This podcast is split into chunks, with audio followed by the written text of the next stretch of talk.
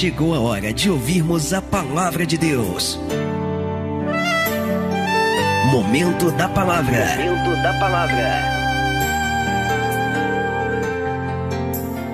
Mateus capítulo 23, versículo 1 diz assim: a palavra de Deus.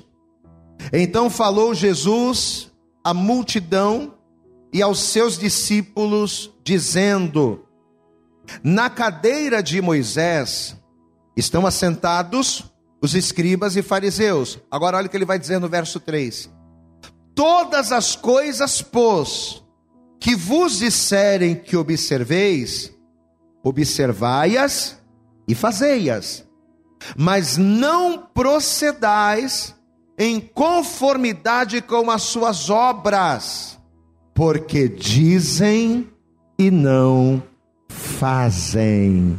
Glória a Deus, amém. Olha que coisa séria, Jesus está ensinando, ministrando e falando aqui. Os escribas e fariseus são referência. Os escribas e fariseus, eles são referência para vocês mas não no que eles fazem, não. Eles são referência no conhecimento da palavra, eles são referência no conhecimento daquilo que está escrito e nos ensinamentos que eles trazem, eles são referência. O problema deles, porém, é que apesar de estarem assentados na cadeira de Moisés, e o tema da mensagem de hoje é esse: a cadeira de Moisés. Apesar de estarem sentados na cadeira de Moisés, apesar de conhecerem, eles não fazem. Glória a Deus, amados. E você sabe qual é a pior coisa, não só para quem faz a obra, não só para quem é coluna, obreiro da casa do Senhor, para quem é sacerdote, para quem. Pra, você sabe qual é a pior coisa na vida de um cristão, seja lá ele quem for, o que faça? É ele conhecer e não praticar. É ele saber o que é certo, mas não fazer.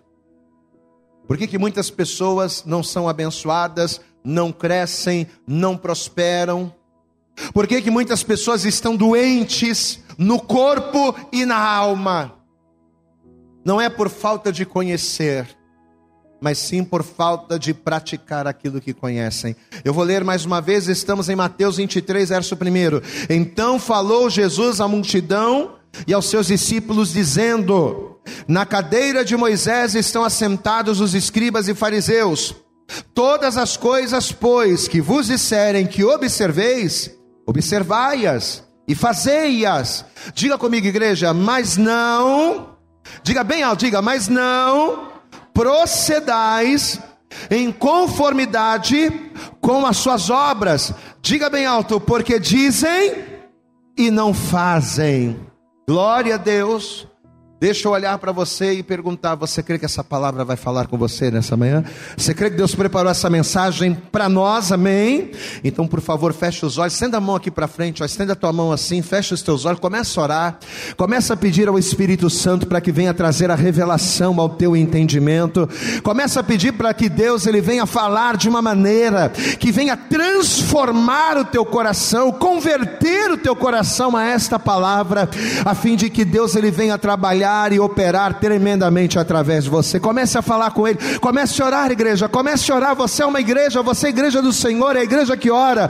Comece a falar com Ele agora, Senhor nosso Deus e Senhor nosso Pai Todo-Poderoso, Pai querido, Deus amado. Nós estamos aqui, Senhor, na tua casa, na casa de oração, para te louvar, para te adorar. E isso nós já fizemos. Louvamos o Teu nome, engrandecemos ao Senhor. Mas agora, Pai, agora é momento da gente ouvir a Tua palavra. É momento da gente sentar no banco banco, abrir os ouvidos e recebermos a direção que o Senhor tem para nós. Então, por isso eu te peço, jogue por terra agora todo e qualquer impedimento, todo e qualquer obstáculo que tentar se opor à tua ministração, à tua palavra. Prepara, Senhor, os nossos ouvidos para ouvir, coração para receber, mas prepara, Senhor, a nossa mente para entendermos, para compreendermos e colocarmos em prática esta palavra, porque somente quando nós a praticamos é que que de fato experimentamos, vivemos a tua boa, perfeita e agradável vontade. Fala conosco e nos abençoe poderosamente. É o que nós te pedimos nesta hora com toda a nossa fé e desde já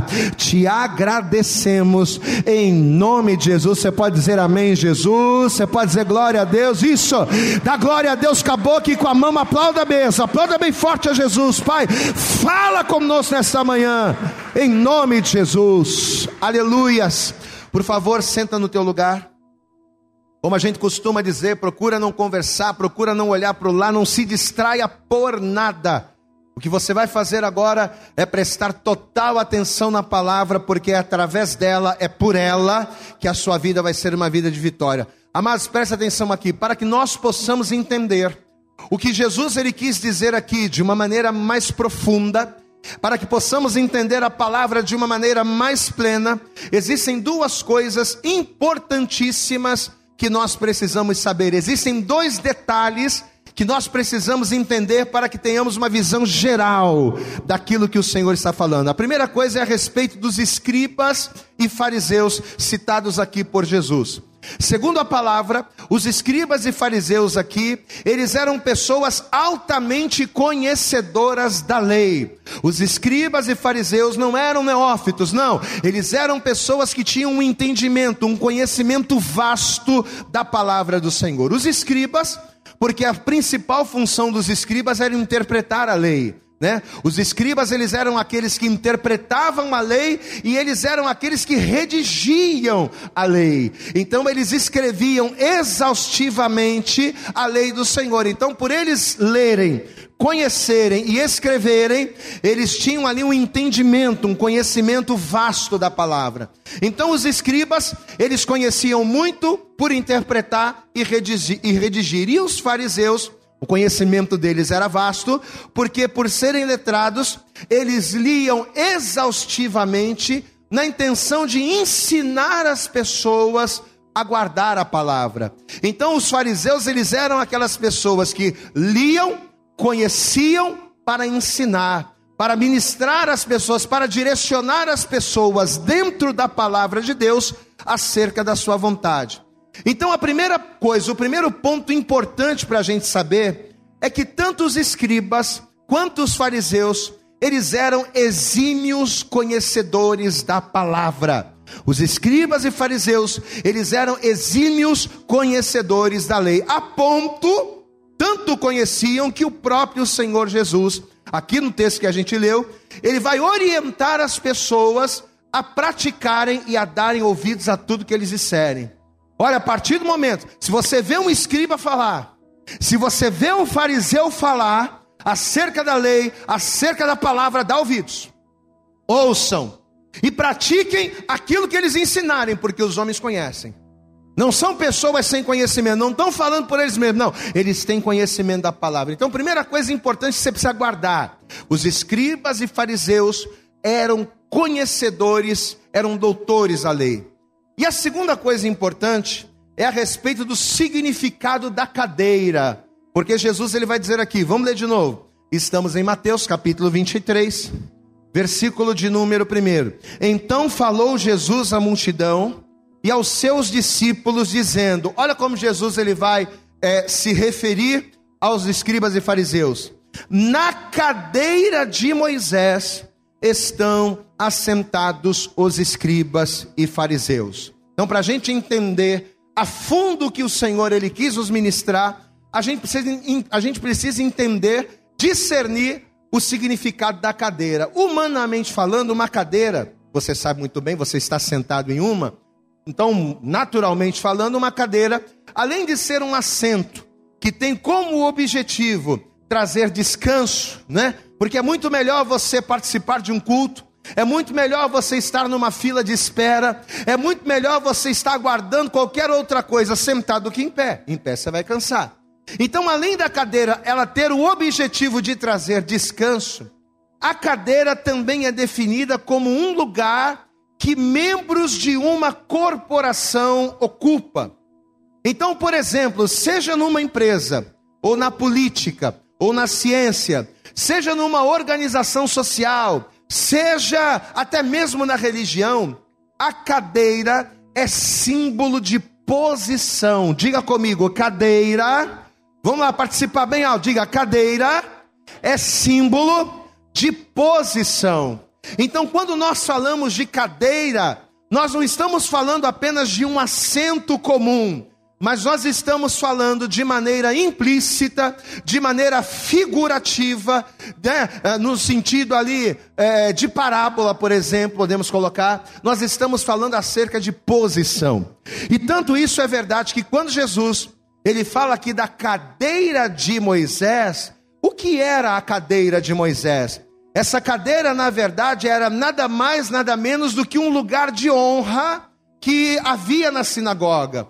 As pessoas elas iam se achegando e os últimos lugares iam ficando para as pessoas mais simples e os primeiros lugares iam ficando para os anciãos, para as pessoas, né, é, de maior conhecimento, para as pessoas de maior influência. E tinha a cadeira de Moisés. A Bíblia diz que quando Moisés ele conduziu o povo de Israel do Egito para o deserto, a Bíblia diz que Moisés ele agia como um juiz, né? Além de libertador, além de um homem usado por Deus, além de ser aquele que foi dirigido pelo próprio Deus para trazer libertação àquele povo, Moisés também seria aquela pessoa responsável por julgar as causas do povo, ou seja, ele agia como um juiz com a responsabilidade de decidir as questões do povo segundo a palavra de Deus. Então Moisés, ele foi o libertador, Moisés ele foi o restaurador e ele também era aquele que julgava as causas do povo. As pessoas vinham com um problema, chegavam até Moisés, as pessoas contavam o seu problema e aí o Moisés, dentro da vontade de Deus, dentro ali da, da palavra, ele ia lá e direcionava as questões do povo povo a serem resolvidas segundo a vontade do Senhor. Amém, amados? Só que vai ser justamente aqui, mediante a esse entendimento, que nós vamos começar a entender a palavra, porque Moisés ele era aquele que tinha um papel de juiz, ele julgava. Então, quando Jesus ele fala aqui acerca da cadeira de Moisés, o que, que isso quer dizer? Que aquela cadeira representa um lugar, uma colocação de destaque para alguém que, segundo a vontade de Deus, segundo o conhecimento da palavra, julga as pessoas, direciona as pessoas. Aí a gente pega os escribas e fariseus. Apesar dos escribas e fariseus serem conhecedores da lei, e apesar dos escribas e fariseus, por esse conhecimento, estarem assentados nesse lugar de honra, porque Jesus ele diz que os escribas e fariseus estão assentados na cadeira de Moisés. Por quê? Porque eles tinham conhecimento da lei. Assim como Moisés ele conhecia a lei e julgava o povo, os escribas e fariseus eles tinham conhecimento da lei. E os, e, e os fariseus eles tinham a responsabilidade de, pelo conhecimento que tinha, ensinarem o povo. Pois é. Mas apesar deles estarem na cadeira de Moisés e terem conhecimento, diz a palavra que eles não tinham identidade. Entenda uma coisa: quando eu conheço sei o que devo fazer. E quando eu faço de conta que faço, quando eu faço de conta que realizo, mas na verdade eu não cumpro, eu não obedeço, eu estou passando uma imagem, mas estou transmitindo, mas eu vivo outra. Quando Jesus ele fala aqui acerca dos escribas e fariseus assentados na cadeira de Moisés, Jesus está dizendo: esses homens têm conhecimento, esses homens eles têm entendimento, esses homens, eles têm gabarito, eles têm total condição para abençoar o povo, para ensinar, para julgar. Mas apesar de conhecerem, não fazem. Eram homens que não tinham identidade definida. Né? Você pega uma carteira de identidade, e isso acontece muito com os mais velhos, né? Você pega a carteira de identidade, na identidade a pessoa está ali novinha, porque a pessoa tirou a identidade com 30 anos, mas aí o camarada já tem 80. Aí você pega a identidade, na identidade tem um rosto, mas você olha para a pessoa, ué, mas essa foto aqui da identidade não bate com quem a pessoa é. E espiritualmente falando, era o que acontecia aqui. Quando Jesus ele disse que os escribas e fariseus se assentavam na cadeira de Moisés, o que, que Jesus estava dizendo? Esses homens aqui, eles estão em um lugar de honra, eles estão em uma posição de honra, em uma posição de liderança, em uma posição de influência diante do povo, conhecem a lei, mas apesar do conhecimento que têm, e apesar de aparentarem cumprir aquilo que a palavra diz, eles aparentam uma coisa, mas que na verdade não são. Os escribas e fariseus, eles pregavam uma coisa, mas não viviam. Ensinavam para as pessoas o que as pessoas deveriam fazer, mas eles mesmos não faziam. E se a gente continuar lendo o texto, fica muito claro isso. Vamos continuar aqui, estamos em Mateus, capítulo 23. Vamos pegar aqui a partir do versículo 3, Evangelho de Mateus, capítulo 23, versículo 3 diz assim: preste atenção. Todas as coisas, pois, isso aqui é Jesus falando com a multidão. Todas as coisas, pois, que vos disserem que observeis, observai-as e fazei-as. O que eles disserem, façam, porque eles conhecem. Mas não procedais em conformidade com as suas obras. Por quê? Porque eles dizem, eles falam, eles ensinam, eles julgam, estão na cadeira de Moisés. Eles dizem, mas não fazem. Pois atam fardos pesados e difíceis de suportar, e os põem aos ombros dos homens. Eles, porém, nem com o seu dedo querem movê-los. E fazem todas as obras, a fim de serem vistos pelos homens, pois trazem largos filactérios. Você sabe o que significa essa palavra? Você sabe o que são filactérios? Filactérios, eles eram duas caixinhas de couro, couro de animal, e essas caixinhas de couro, elas eram presas a uma fita também de couro. E dentro dessas caixinhas de, de couro, tinham ali uns quatro trechos da Torá. Então, ali nas vestes, nas vestes dos escribas e fariseus, eles traziam esses filactérios, ou seja, essas caixinhas de couro com a palavra. Era uma espécie de vigilância. Não, é, eu tenho que andar com a palavra de noite e de dia. Então, o que, que a pessoa fazia? Ele pegava os filactérios e colocava na roupa para dizer: Ó, aqui, ó, eu tô com a palavra aqui, eu ando com a palavra, eu vivo com a palavra. Mas não adianta você trazer a palavra no filactério e não guardá-la no coração. Quem está entendendo, pastor? Diga glória a Deus. Eles traziam a palavra de Deus nos filactérios, mas eles não guardavam a palavra de Deus no lugar mais importante, no coração. Porque quando você traz os filactérios, as pessoas veem. Mas o que importa não é aquilo que as pessoas estão vendo. Mas o que importa é aquilo que eu estou fazendo de fato. Diga glória a Deus. Porque às vezes a gente faz tanta coisa, mas tudo que nós fazemos às vezes é para demonstrar, é para esconder, é para disfarçar as coisas mais importantes que nós deixamos de fazer, que é obedecer. Jesus estava falando disso, veja, versículo 5. E fazem todas as obras, ó, eles, né?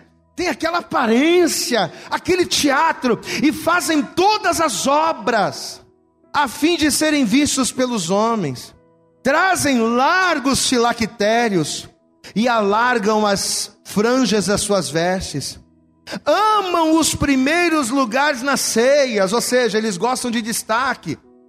Amam os primeiros lugares na ceia e as primeiras cadeiras nas sinagogas, e as saudações nas praças, e os serem chamados pelos homens Rabi, Rabi. Glória a Deus, amados. Então os fariseus, eles eram aquelas pessoas que andavam com a palavra pendurada nos seus filactérios. Eles eram aquelas pessoas que se assentavam nos lugares de destaque. Eles eram aquelas pessoas que tinham uma expressão de santidade, de obediência. Mas na verdade, não era nada, aquilo ali era só para trazer uma identidade falsa. Versículo de número 13. Ai de vós, escribas e fariseus, hipócritas, Pois que fechais aos homens o reino dos céus, e nem vós entrais, e nem deixai aos outros que estão entrando. Versículo 24: Condutores cegos, coais o mosquito, né? Ah, camarada está falando mal do irmão porque o irmão deixou de vir na igreja, mas está coando, mas está deixando passar, está engolindo um camelo. Ele reclama do outro que não está vindo da igreja, mas ele mesmo tem pecado de adultério. Ele gosta de ver o pecado do outro, o erro do outro, que está errando ali numa coisa assim, mas ele próprio está fazendo algo pior. Olha aqui, é Jesus que está falando. Ai de vós, versículo 25. Escribas e fariseus hipócritas, pois que limpais o exterior do, co do, do copo e do prato, mas o interior está cheio de rapina e de intemperança. Fariseu cego, limpa primeiro o interior do teu copo e do teu prato, para que também o exterior fique limpo. Ai de vós, escribas e fariseus hipócritas, pois que sois semelhantes aos sepulcros caiados que por fora, na aparência, por fora, parecem formosos, são pessoas dignas são pessoas, né, de respeito, têm um conhecimento muito grande, mas interiormente estão cheios de ossos de mortos e de toda imundícia. Assim também vós exteriormente pareceis justos aos homens, mas interiormente estáis cheios de hipocrisia, de hipocrisia e de iniquidade. Amém, amados? Jesus, olha aqui para o pastor, Jesus está liberando uma palavra dura sobre esses homens. Vocês falam para as pessoas fazerem orações, vocês não oram. Vocês falam para as pessoas e olha, meu irmão, ah, isso aí você tem que jejuar, meu irmão. Você tem que jejuar para que essa caça de demônio caia, mas você não jejua. Ah, meu irmão, tua vida só vai prosperar se você for dizimista, se você for ofertante, porque Deus vai te honrar, mas você mesmo não é. É disso que Jesus está falando. Amados, e é complicado, porque quando a pessoa ela age dessa forma, sem que ela perceba, sem que ela consiga enxergar, ela acaba vivendo uma vida dupla. Ela acaba assumindo uma personalidade dupla, porque ela vive demonstrando para os outros aquilo que para Deus ela não é. Ou seja, a pessoa ela vive com uma identidade que não bate com a aparência, aquilo que a gente falou aqui. Olha na foto da identidade é uma coisa, mas quando olha para a pessoa, ué, mas está diferente, não está batendo. E quantas pessoas, amar nos dias de hoje, essa palavra aqui, escrita há muito mais de dois mil anos. Mas olha como essa palavra é atual nos nossos dias, meu irmão. Olha como essa palavra é atual na nossa geração. Quantas pessoas estão dentro das igrejas pregando, estão dentro das igrejas orando, estão dentro das igrejas cantando, louvando, fazendo a obra, entregando folheto, ali ungindo pessoas. Quantas pessoas estão assim dentro da igreja? Que você olha assim, você diz: Meu Deus, que unção para pregar, que unção para orar, que unção para louvar. Você diz: É uma bênção, mas aquilo ali é só uma representação. É uma representação para disfarçar a essência.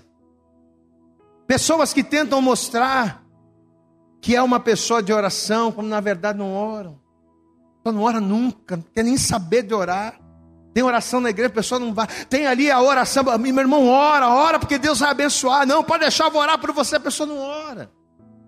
É crente, conhece a palavra, mas não consegue dobrar os joelhos cinco minutos para orar. E quer ser abençoado e quer ver Deus agir. Pessoas que tentam demonstrar coisas que na verdade não são. Você sabe o que é a palavra? Eu quero que você abra comigo no Salmo 32. Abre lá. Olha o que a palavra está dizendo aqui, ó. Salmo de número 32. Vamos ler a partir do versículo 1. Salmo de número 32, versículo 1. Olha só o que o salmista vai dizer aqui. Salmo 32, versículo 1 diz assim: Bem-aventurado Guarda isso. Bem-aventurado aquele cuja transgressão é perdoada e cujo pecado é coberto. Diga glória a Deus. Mas é coberto como? Não é coberto no sentido de, de, de escondido. Não é coberto no sentido de estar tá na moita, o pecado está na moita, não. Bem-aventurado aquele cujo pecado é coberto, ou seja, coberto pelo perdão porque olha, olha o que ele está falando: bem-aventurado aquele cuja transgressão é perdoada, diga glória a Deus. Então eu estou em pecado, eu pequei contra Deus, mas eu confesso meu pecado, minha transgressão foi coberta pelo perdão. Bem-aventurado aquele cuja transgressão é perdoada e o pecado é coberto. Bem-aventurado o homem a quem o Senhor não imputa maldade, em cujo espírito não há engano. quando eu, ó, presta atenção no que Davi, no que o salmista vai dizer aqui. Quando eu guardei silêncio, o que, que significa guardar silêncio? Enquanto eu não confessei, enquanto eu não reconheci, enquanto eu encobri, quando eu guardei silêncio, envelheceram meus ossos, pelo meu bramido em todo dia, porque de dia e de noite a tua mão pesava sobre mim, porque eu estou em pecado, mas estou ali, né? Não confesso. Eu estou fazendo a coisa errada, mas estou encobrindo, olha lá. Porque de dia e de noite a tua mão pesava sobre mim, o meu humor se tornou em sequidão de estio. Enquanto eu não falava nada, não confessava, enquanto eu ficava, né, maquiando a coisa. Puxa vida, dentro de mim eu estava mal. Mas olha o que ele diz aqui, o versículo 5: Confessei-te o meu pecado, e a minha maldade não encobri, dizia eu: confessarei ao Senhor as minhas transgressões, e tu perdoastes a maldade do meu pecado. Diga glória a Deus. Você entendeu?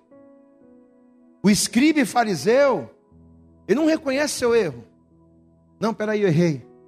Não, peraí, eu estou em pecado, estou errado. Eu conheço a palavra, mas não estou obedecendo. Não, ele prefere colocar uma aparência para disfarçar do que dizer, não, eu errei. Não, estou aqui. Senhor, olha, o camarada está estraçalhado por dentro. Não é assim que as pessoas ficam? A pessoa está estraçalhada por dentro. Porque não é fácil você ter a culpa, né? Camarada que tem adultério, não é fácil você carregar, sabendo do adultério, você está ali na igreja e dá glória a Deus, você. Né? Não é fácil. Mas tem pessoas que agem assim. Camarada tem adultério, está em fornicação, camarada está no erro, está no engano, e está ali. Ele sente aquilo dentro dele, mas ele não confessa. Mas olha o que o salmista está dizendo aqui. De dia e de noite a tua mão pesava sobre mim, o meu humor se tornou em não tinha humor. Eu não estava feliz, eu não me alegrava, não conseguia me alegrar, por quê? Porque havia uma culpa, uma condenação sobre a minha vida. O peso da mão de Deus estava sobre mim. Confessei-te o meu pecado, ou seja, peraí. Eu tenho conhecimento da palavra, eu sei que estou errado, vou confessar o meu pecado, não vou mais encobrir, eu vou agir diferente, diga glória a Deus. Peraí, eu conheço a palavra, eu vou fazer a coisa certa.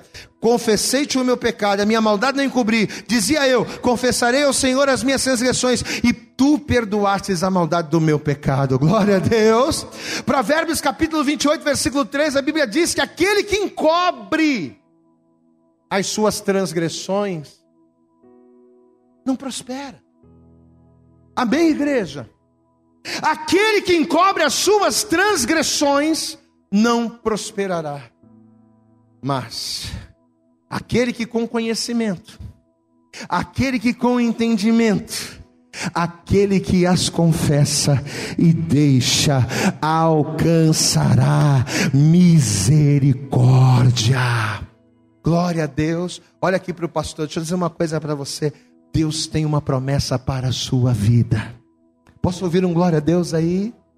Deus tem promessas para a tua vida. Você sabe qual é a promessa de Deus? é te colocar assentado numa cadeira. Numa cadeira de honra, glória a Deus, amados. Deus quer honrar você, a tua família, a tua casa. Deus quer honrar o teu casamento. Deus quer honrar a tua vida financeira. Deus, Ele quer colocar você sentado numa cadeira de honra e honrar tudo aquilo que você fizer, onde quer que você for. Só que para que esta honra de Deus ela venha, o que eu tenho que fazer? Eu não posso aceitar ter duas identidades. Para que essa honra de Deus ela venha, eu não posso aceitar encobrir a minha transgressão. Isaías capítulo 61, eu quero que você abra lá, por favor. Livro do profeta Isaías. Isaías capítulo 61. Olha o que a palavra vai dizer aqui a partir do verso 6. Isaías capítulo 61. Se você encontrou, diga glória a Deus aí. Isaías capítulo 61, versículo 6 assim: Porém vós, recebe essa palavra sobre a tua vida. Porém vós, sereis chamados sacerdotes do Senhor, e vos chamarão ministros de nosso Deus. Comereis a riqueza dos gentios, diga glória a Deus aí, e na sua glória vos gloriareis. Em lugar da vossa vergonha, tereis dupla honra, e em lugar da afronta, exultareis na vossa parte. Por isso, na sua terra possuirão o dobro e terão perpétua alegria. Diga glória a Deus. É promessa de Deus. O que, que a gente entende por esse texto aqui, de Isaías 61? Aquilo que a gente acabou de falar, que Deus tem uma cadeira de honra para cada um de nós. Uma cadeira de honra onde nós vamos comer o melhor dessa terra.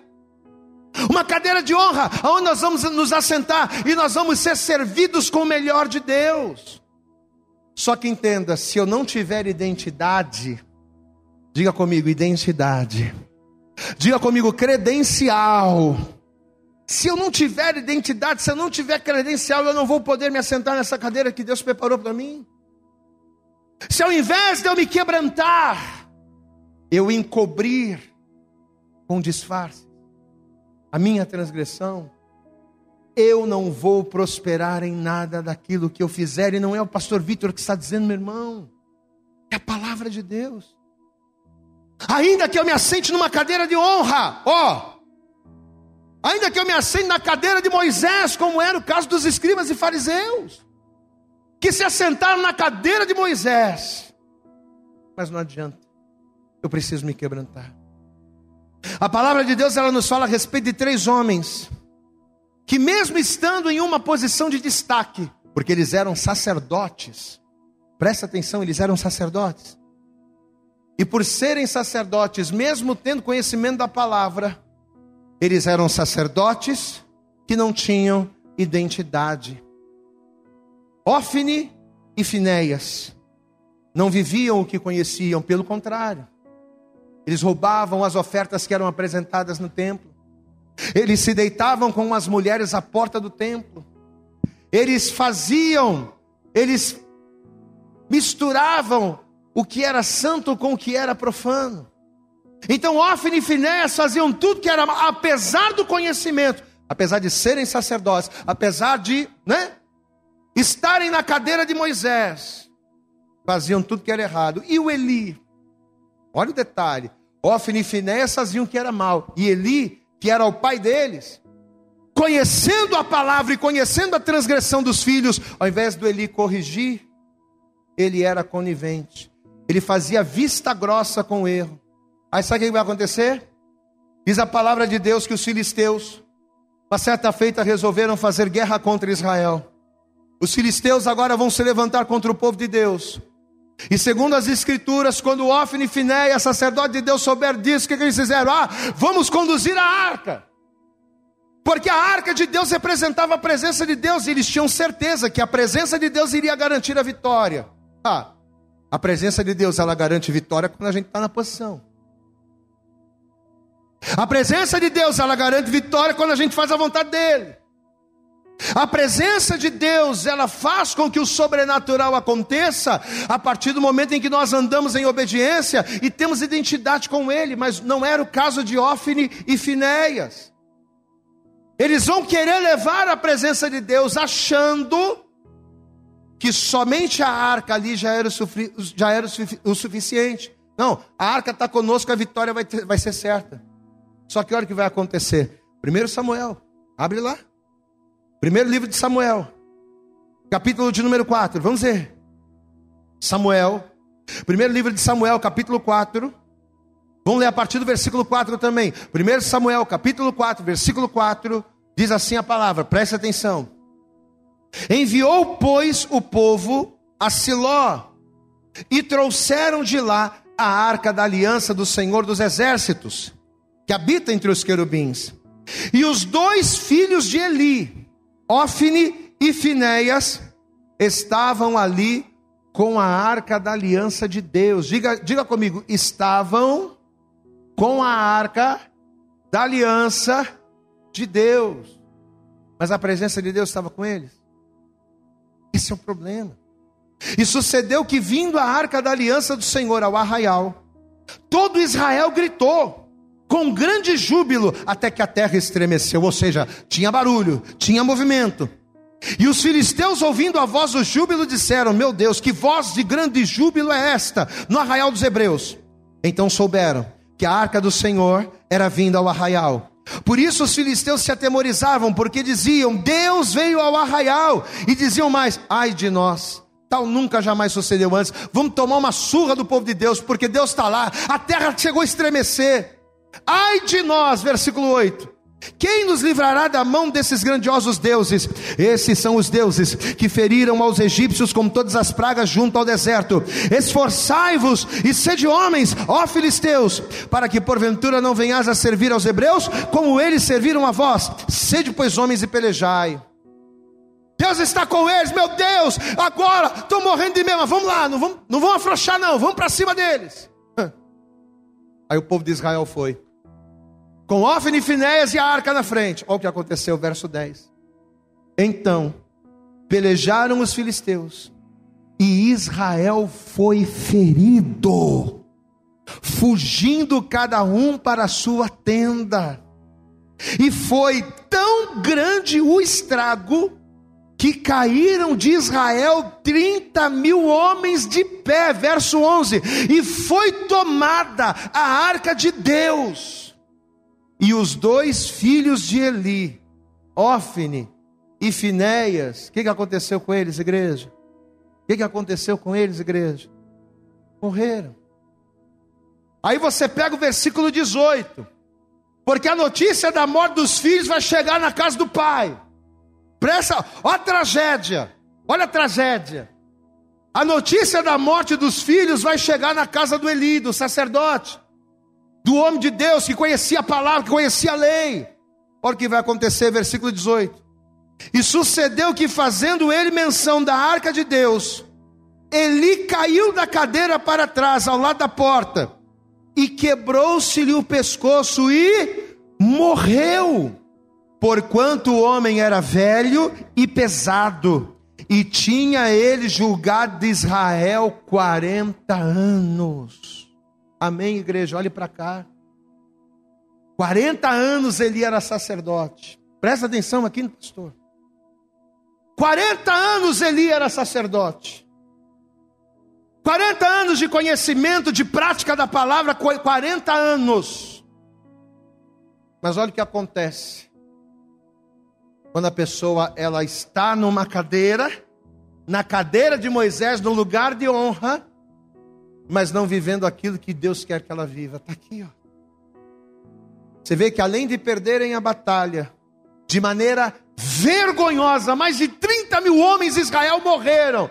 Pessoas estavam morrendo sem saber nem porquê. Os soldados morreram. Israel perdeu a guerra sem nem saber porquê, porque a culpa era dos sacerdotes. Eles vão perder a batalha, vão perder a arca, vão perder a presença de Deus vão perder a honra e vão perder a própria vida. Tudo por quê? Volto a dizer, porque apesar de se assentarem em uma cadeira de honra, diante das pessoas, diante do povo, faltava-lhes identidade de Deus. Diga comigo, não basta. Diga bem alto, diga, não basta eu estar aqui, assentado em uma cadeira Diga, eu preciso ter identidade de Deus. As pessoas olhavam para Ofne, Finéias e Eli, e aquilo que elas viam não, não, não batia com aquilo que eles encobriam. Aparência e essência. Você sabe sobre o que a gente está falando aqui hoje? Nós estamos falando sobre aparência e essência. A minha aparência tem que ser reflexo da minha essência. Diga glória a Deus. E a pergunta que Deus, através desta palavra, Ele traz, porque a gente questiona muito a Deus, né? Ah, por que, que Deus não me dá vitória? Por que, que Deus não me dá bênção? Por que, que Deus não faz milagre? Por que, que Deus não abre a porta? Por que, que na minha vida as coisas não A gente questiona muito a Deus, mas espera aí, por que, que as coisas não acontecem? Será que a nossa aparência tem sido reflexo da nossa essência? Ou às vezes até é. Às vezes a nossa aparência tem sido reflexo da nossa essência. A gente, né? Não tem feito as coisas da maneira correta. E não fazer as coisas da maneira correta acaba. Olha o que a palavra de Deus está dizendo, meu irmão. Por mais que eu conheça, olha aqui para mim, por mais que eu conheça a Bíblia, por mais que você, por mais que cada um de nós conheçamos a palavra, por mais que a nossa fala seja uma fala legal, bacana, eloquente, por mais que as nossas roupas, por mais que os nossos costumes denunciem que nós somos crentes, ou por mais que a nossa posição levem as pessoas a terem uma opinião positiva a nosso respeito, não é a cadeira que eu ocupo, não é a posição que eu tenho, não é o conhecimento que eu tenho da palavra que vai garantir a bênção, mas é a minha fidelidade a Deus que vai me credenciar no mundo espiritual, diante dos demônios e diante dos céus, para que eu venha viver a promessa do Senhor. Você pode aplaudir bem forte ao Senhor, meu amado. A cadeira de honra que Deus tem preparado para você, as bênçãos que Deus tem preparado para você, só são liberadas diante dessa credencial. Lembra da honra que a gente falou agora há pouco, que a gente deu lá em Isaías? Pois é. A cadeira de honra que Deus tem preparado para cada um de nós. Para que esta cadeira de honra seja ocupada, é necessária uma credencial. E quando essa credencial é apresentada, a aparência tem que condizer com a essência. A aparência tem que condizer, o exterior tem que condizer com o interior. Porque se não, se não bater, essa cadeira de honra não vem. Olha o exemplo de Saul. Irmãos, Saul vai se assentar na cadeira mais importante de Israel. Ao se assentar no trono, ele estava no lugar mais alto, na cadeira de maior honra, na cadeira mais nobre, top dos tops. É onde Saul vai se assentar. E toda essa honra vai acrescentar Saul, vai render frutos para Saul. Saul vai ser cheio do espírito. Saul vai estar à frente do povo. Saul vai vencer batalhas. A princípio, a cadeira que Saul ocupou trouxe bênçãos para ele. Só que mesmo se assentando no trono de Israel, que era a cadeira mais importante e de maior posição que havia, o que, que vai acontecer? Você conhece a história? Saul vai perder a sua identidade. Saul vai manchar a sua essência ele vai perder a identificação que ele tinha com Deus. E qual vai ser o resultado disso na vida do Saul? Primeira coisa, opressão. Opressão. Porque ele vai ser um crente endemoniado. Vamos parar para pensar? Saul ele era atormentado por espíritos malignos. Aonde Saul estava? Na cadeira mais alta de Israel. Mas ele perdeu a identidade. E o que, que acontece quando a gente está numa cadeira quando a gente está numa posição diante de Deus, o que, que acontece quando a gente está na posição, mas não não está não tá guardando a palavra? Opressão. A ponto de Davi ter que tocar para que o espírito maligno saísse de Saul, porque ele conhecia a palavra, ele conhecia Deus, ele sabia qual era a vontade, ele sabia tudo, igual os escribas e fariseus, ele sabia tudo, só que era desobediente, era infiel. A aparência não condizia com a essência, não batia. Então, primeira coisa, opressão. Segunda coisa, perdas. Saul vai perder a guerra, Saul vai perder a coroa, Saul vai perder a honra, Senhor vai perder a, Saul vai perder a família, Saul vai perder a cadeira. Diga glória a Deus. Ele vai perder tudo. Doença, né? Porque o neto dele, o Mefibosete, vai cair do colo da ama quando soube da notícia da morte do rei, ele vai cair do colo da ama, vai ficar coxo. Olha quantos males a gente acaba trazendo sobre a nossa vida. Quando nós agimos como os escribas e fariseus, quando conhecemos a palavra, mas não a vivemos da maneira correta. Perdas, doenças, opressão, e a pior de todas, né?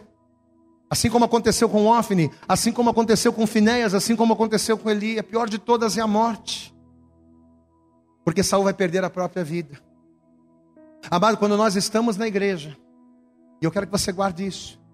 Quando nós estamos na igreja, mas as minha, a minha aparência não condiz com a minha essência, eu tenho o nome de que vivo, mas já estou morto.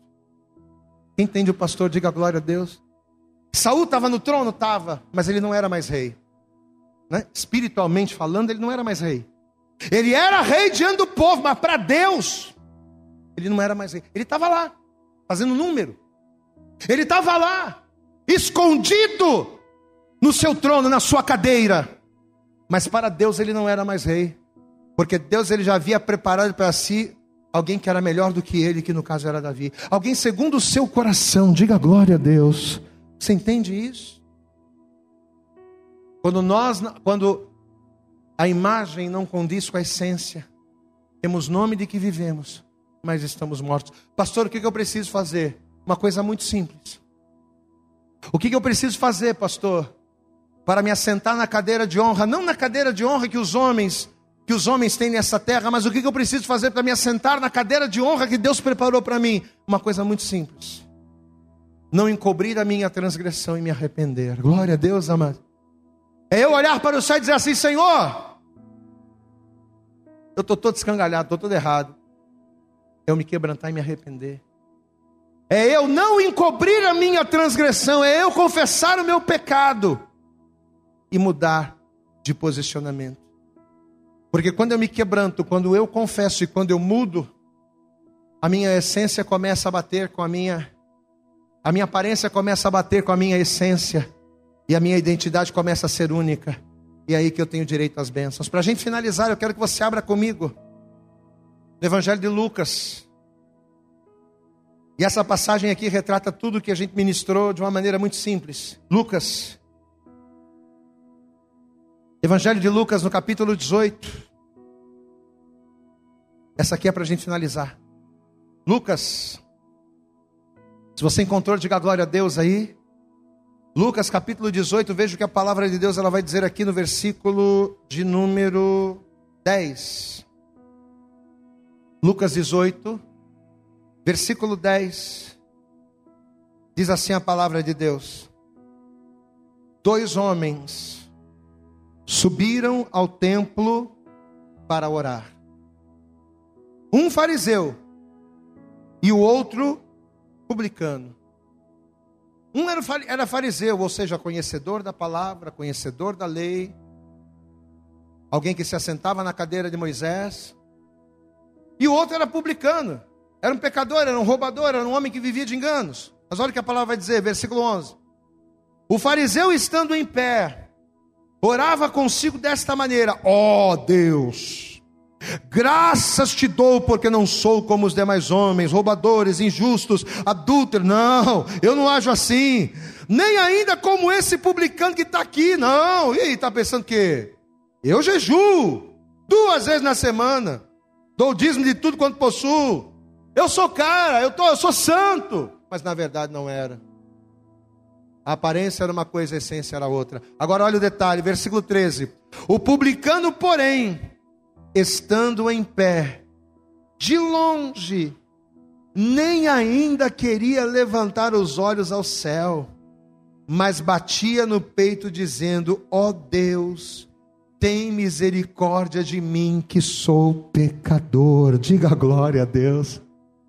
Digo-vos que este desceu o que a igreja? Esse que se humilhou, que reconheceu, que não encobriu a sua transgressão, que reconheceu o seu pecado, que disse: Não, eu fiz bobagem, Deus, mas a partir de agora eu quero agir diferente. O que aconteceu com esse? Digo-vos que este desceu justificado para a sua casa, e não aquele, não o, não o fariseu, porque qualquer que a si mesmo se exaltar será humilhado, mas qualquer que a si mesmo se humilhar, será exaltado. Você pode dar um glória a Deus aí, meu irmão? Vamos pegar um resumo de tudo isso que a gente falou aqui hoje? Você sabe o que Deus espera de mim, de você, de cada um de nós, amados? Que a gente venha se humilhar na presença de Deus. Que a gente venha olhar para a nossa vida, para os nossos pecados, para as nossas falhas e não tentar maquiá-las com atitudes que vão contrárias à palavra que a gente conhece. Peraí, Deus manda eu orar, mas eu não tenho uma vida de oração, então não finge que ora. Chega para Deus e diz: Não, Senhor, eu não estou orando mesmo, eu estou desanimado, estou chateado, estou. Mas a partir de agora eu vou fazer, porque eu ouvi a tua palavra. Diga glória a Deus. Você está entendendo, amado? Ah, Senhor, eu sei que a tua palavra manda eu buscar Deus, manda eu jejuar, mas eu não estou fazendo nada disso. Mas não é ficar fazendo aparência de que faz sem fazer, sabe? Não é daquela aparência que é santarrão, mas por detrás dos panos está em pecado, está em adultério, está em fornicação, está roubando, está mentindo. Não, estou fazendo tudo, é, é, é, fazer o que o, o publicano fez, Senhor. Ó, ele entrou assim, ó, de longe. O fariseu não, estava lá, enchendo a boca, mas o publicano de longe, não queria nem olhar para o céu, de tanto temor que ele estava tendo. Amém, amados? Senhor, eu sou pecador, mas a partir de hoje, tem misericórdia de mim. Eu quero fazer a tua vontade. Se o Senhor olhar para mim, só vai ver que está tudo errado, está tudo escangalhado. Mas a partir de hoje eu quero, eu quero me consertar. Glória a Deus, amados. Quem aqui recebe essa palavra, diga glória a Deus. Você, você toma posse dessa palavra sobre a tua vida? Eu tomo, amados. Não pensa você que essa palavra foi Deus que mandou para mim para falar para você, não. Essa palavra primeiro queimou no meu couro. Essa palavra primeiro queimou no meu, no meu lombo. Para eu estar tá passando isso aqui é porque Deus já me queimou. Você crê que essa palavra aqui é para todos nós? Amém? Então quero pedir a você que se coloque de pé, por favor. Você vai se colocar de pé? Isso. Isso. Assim que você se colocar de pé, vamos dar para Jesus. Mas você vai dar o teu melhor agora. Faz o teu melhor. Aplauda bem forte a Ele. Abre a tua boca e diga glória a Deus. Eu acredito que essa mensagem falou poderosamente com você. Mas se você acredita que ela pode ajudar também uma outra pessoa que você gosta, ama ou admira, mande para ela. Compartilhe o link ou convide essa pessoa para seguir o nosso podcast. E creia que fazendo isso, ainda que não seja você a ministrar, além de nos ajudar, você estará cumprindo o ID de Deus. Deus abençoe você e até o nosso próximo conteúdo.